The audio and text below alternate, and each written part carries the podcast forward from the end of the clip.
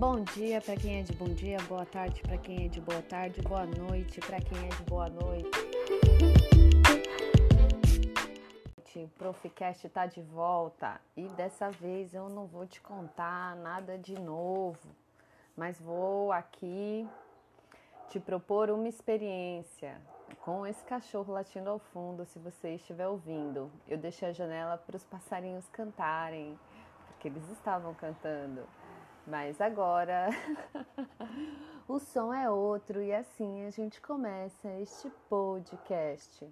É, a atividade de hoje é uma experiência para despertar o nosso olhar brincante.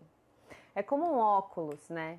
Você viver a vida de forma lúdica ou de forma brincante é como um óculos que você coloca para poder enxergar as coisas de uma outra forma. E aí eu lembro do que Maria Montessori nos ensinou nas últimas aulas, que é uma frase destacada até pela Lúcia na nossa videoaula online, que é tira primeiro a trave do teu olho, para depois tirar o cisco do olho da criança.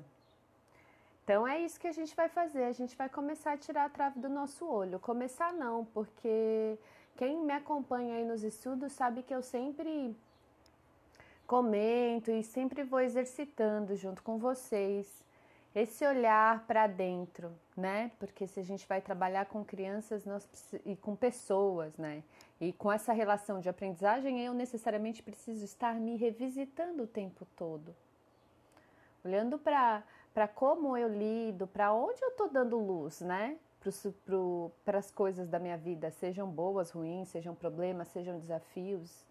Então, diante disso, a gente vai fazer esse exercício de tirar a trave do olho. Então, eu peço que ao longo do dia de vocês, entre terça, dia 27, e quarta, dia 28 de outubro, vocês possam estar com esse olhar brincante atento.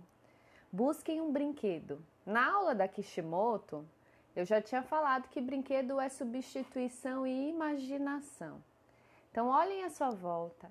Identifiquem um objeto que possa ser um brinquedo para apresentar para nossa aula ao vivo no dia 28 de outubro. O menino maluquinho, sabe o menino maluquinho? Ele fez da panela um chapéu. Ele substituiu, virou um brinquedo. A própria Mônica fez do Sansão dela uma luva de boxe, vamos combinar, né?